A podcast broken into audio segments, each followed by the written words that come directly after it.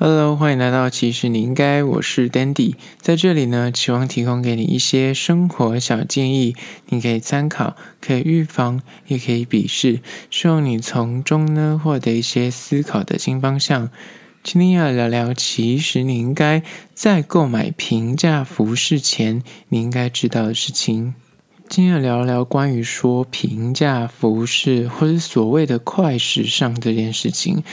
现在坊间有很多，不管是所谓的韩货，就是所谓的快时尚，或是大品牌的，像是 hnm 啊、Zara、Forever Twenty One 这类的品牌，其实他们就是主打的价格很亲民，然后他们的流动率很快，号称可能一两周就会有新品上架，然后这种就是强调。紧跟着时代的脉络的潮流，然后就一一直不停的出新货，让你每次去都可以看到新品的这种营销的模式呢，就走在浪尖上面，或者是潮流上的小资男女，就是最好的选择之一。但是，它也引发了很多人的争论：到底我们有需要这么多衣服吗？到底平价服饰是个好事还是坏事呢？今天就来聊聊这一件事情。那我们就用六点来做个小小的探讨。首先，第一点来讨论关于快时尚到底是好是坏呢？就是一。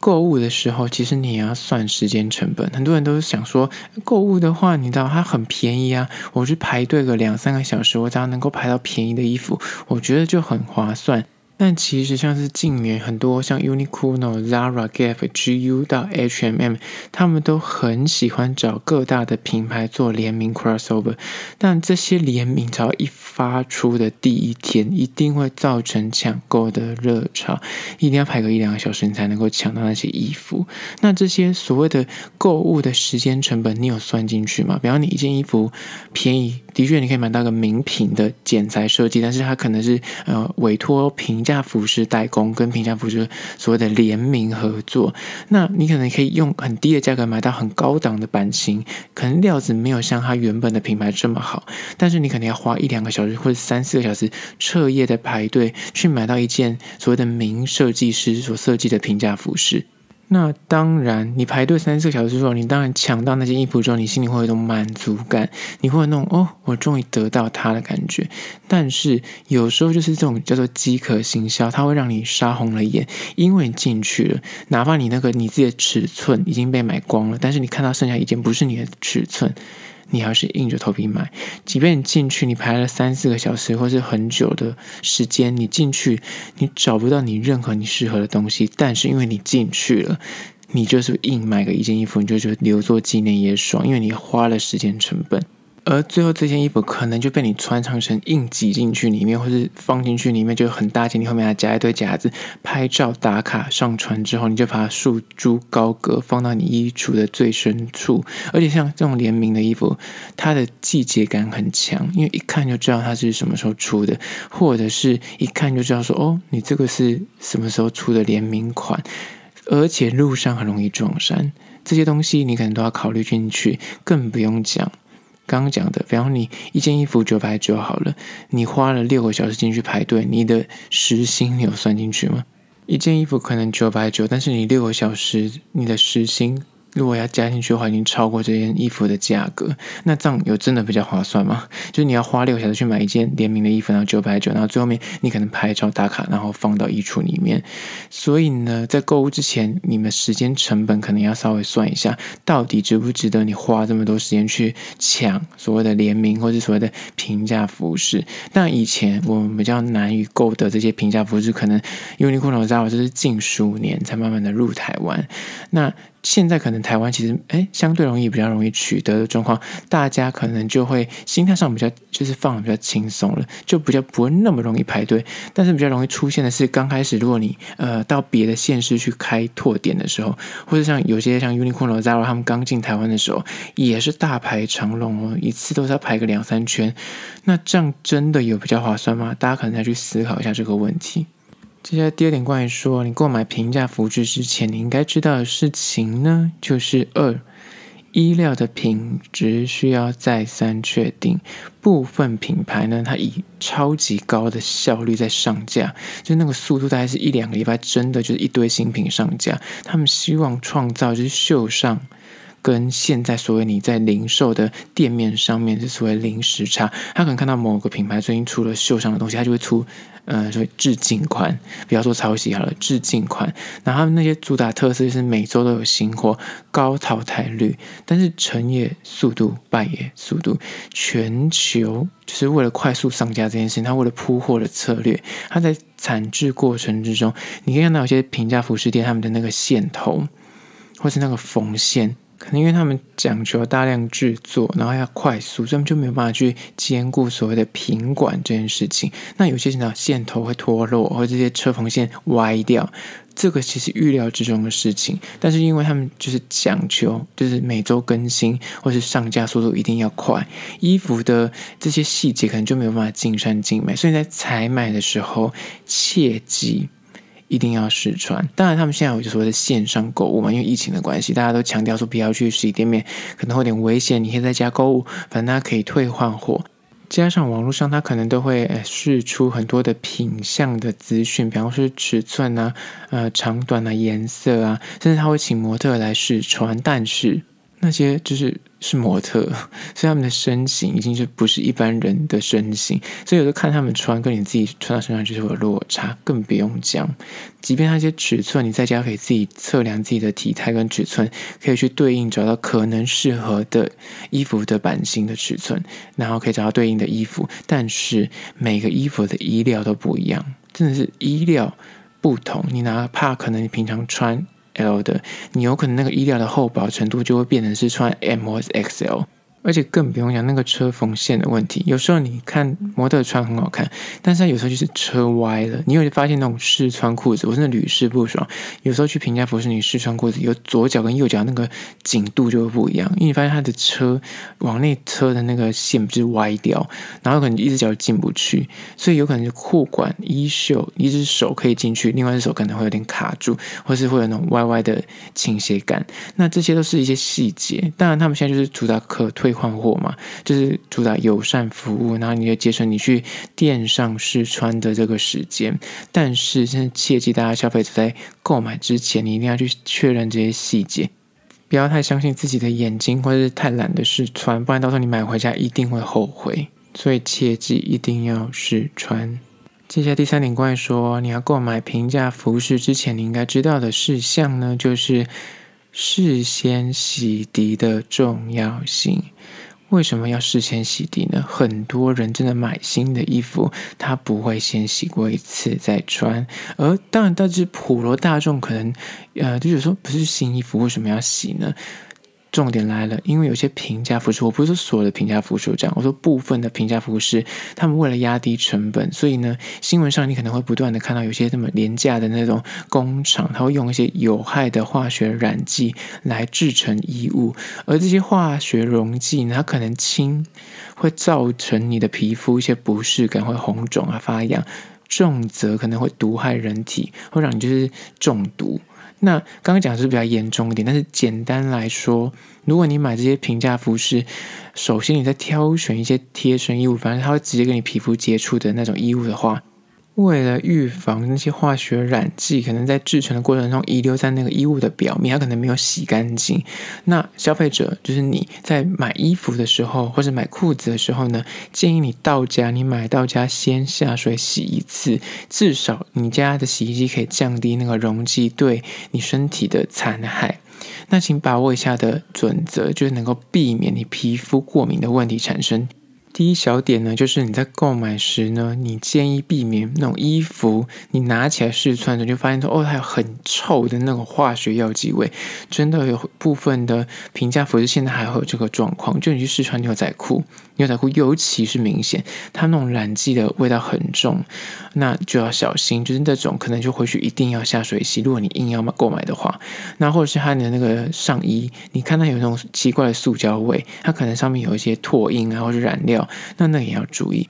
第二点就关于说，你在试穿的时候呢，你的皮肤的感受是明显的，因为你试穿的时候可能会直接跟你皮肤接触。如果你发现有明显的刺痒的感受，那有可能就是那个衣料可能会导致你过敏，或是那个染剂所导致的。那第三点呢，就是衣裤的染剂的颜色，或是它花样太过明亮，或是你那个衣服白到有点觉得离奇，那表示它可能就是掺一些荧光剂。或是漂白剂的这种状况，那你可能在购买时也要稍微回去一定要记得先洗过再穿上身。这就是第三点，关于说你洗涤的重要性，千万不要一买回家就直接穿上身，你有可能会导致你一些皮肤过敏的状况。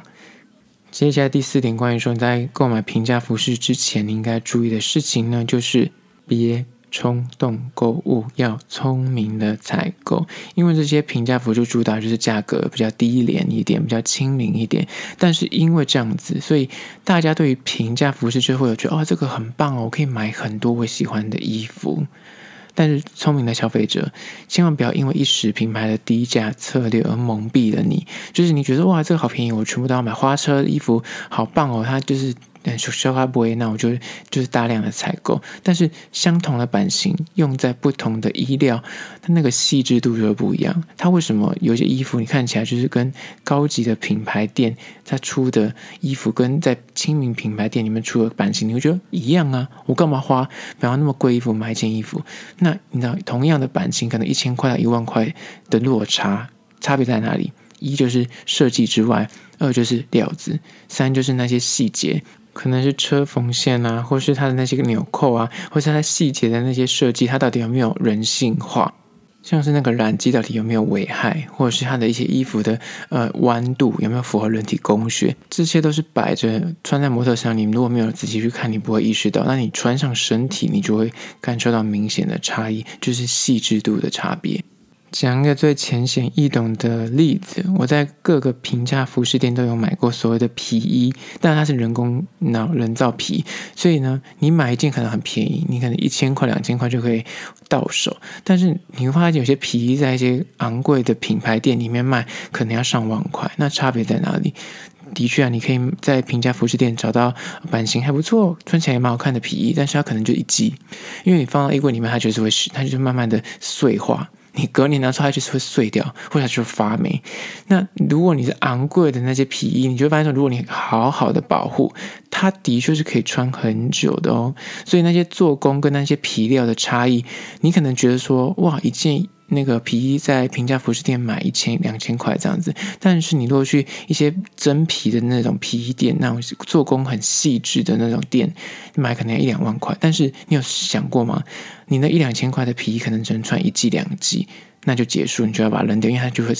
它就会呼起，它在颈部的部分就会呼起。这好几件，我觉得它版型很好看的皮衣，最后就是碎裂。就是风化掉了，但是如果你花钱，你花一两万块的衣服，你买一件皮衣，它可能可以能穿十几二十年，它都不会坏掉。所以到底哪一件比较划算呢？这是蛮值得去深思的一件事情。在此，并不是要提倡说所谓的一分钱一分货，你就要买贵的衣服，而是说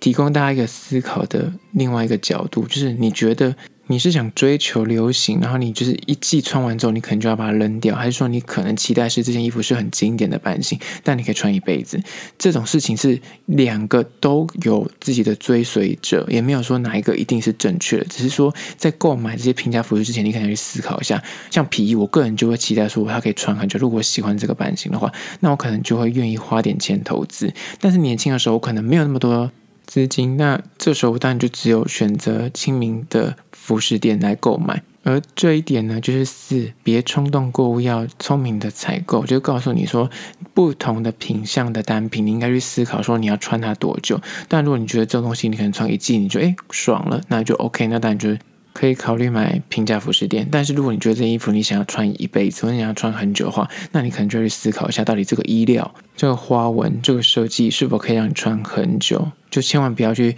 追随说，因为它很便宜，那你就大量的购买，这有可能会让你最后面就是一堆衣服，但是永远不敢再穿出门，或是你不会再穿出门，或是它会耗损掉，而你只能够穿一两季，就只能把它丢掉。接下来第五点，关于说你要购买平价服饰之前，你应该知道事情就是呢，适合真的比较重要。不要一窝蜂的抢新品，因为你永远追不完那些新品。因为平价服饰店，他们只要有任何联名或是有新的衣服出现的时候，大家就会去想要去抢。尤其是如果你是自认是时尚迷的话，你甘心漏夜排队，你也会想要去抢那些东西。但是你要去扪心自问，这些东西到底适不适合你？当然，如果这个联名的风格就是你的心头好的品牌，那当然你就可以去拍。那如果你只是觉得说，哎，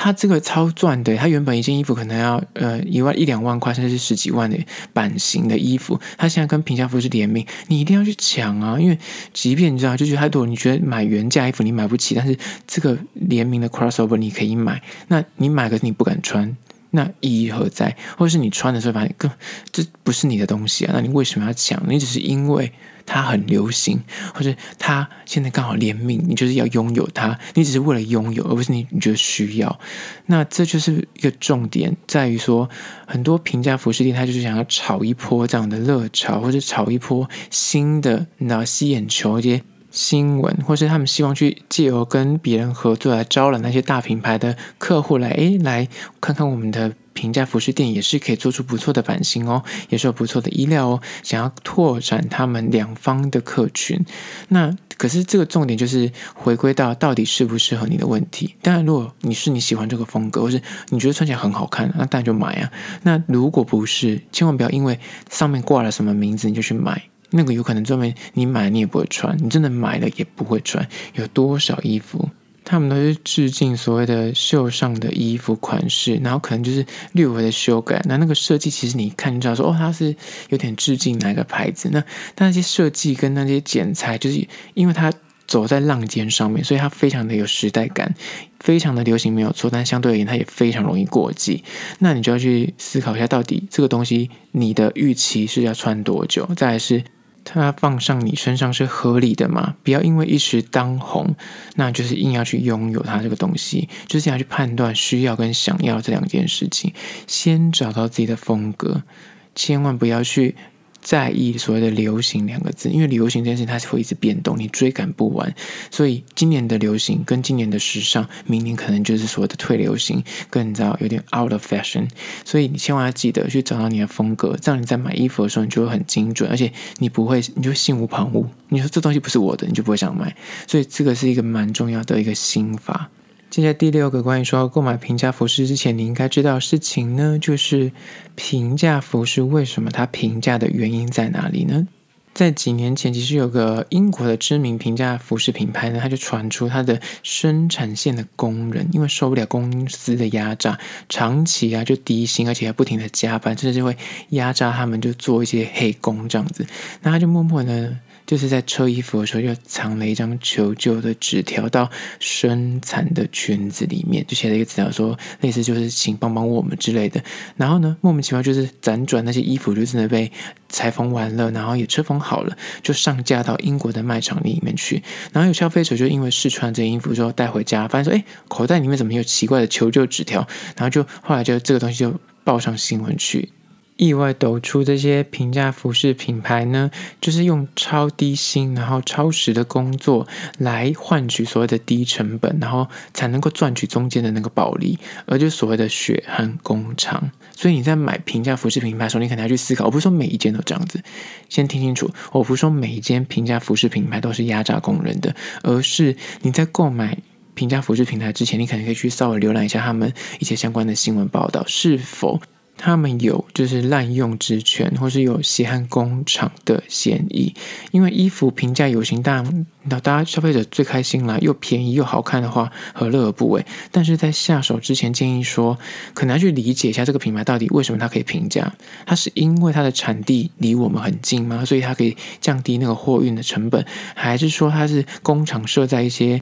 贵开发国家，所以他们的劳工就是呃薪资比较低，所以可以换取他们的那个衣服的成本就会比较低。亦或是有可能他用的布料，他用的染剂是比较廉价的，所以才能够这么便宜。所以在享受购物之前呢，你可能要稍微去理解一下，你购买这些平价服饰品牌，它背后为什么可以这么便宜的原因，大概知道一下。那刚刚讲了这么多，可能还有另外一点，就是关于说所谓的。无毒时尚。这么的毒呢，就是关于说生产衣物配件所造成地球环境的一些污染的问题，就是毒害的。你可能排出那些废水，因为染衣服嘛，总是要用一些洗涤的关系，那些染剂可能衣服上面不会有问题，你身体穿上身也不会有问题，但那些染剂最后会排放到大海去，它可能会造成环境的污染。近年就有许多品牌纷纷加入一些合作，就会开始自我约束，他们宁愿增加自己的生产成本，用一些比较高级的染剂，或是用一些比较无害的染剂设备或者是机器这样子来响应，就是避免再去污染到这个地球。那像这样的品牌或像这样的概念，其实就蛮适合可以去支持的。当然。还是要再讲一下，有些品牌现在也很爱打着环保两个字，那可是呢，它背后其实做了很多不是很 OK 的事，那这个也是可能要去稍微研究跟理解一下。不是说它打的环保就一定是对的，有时候打的环保可能它更不环保，这也是一个大家要去理解的关于说平价服饰品牌可能会衍生出来的问题。好了，这就是今天的六点关于说在购买平价服饰品牌之前你应该知道的事情。最后还是要说，如果你对今天的议题有任何意见跟想法想要分享的话呢，可以到资讯。两位的 IG、YouTube，那么去订阅、留言跟我做互动啦。好啦，这就是今天的，其实你应该下次见喽。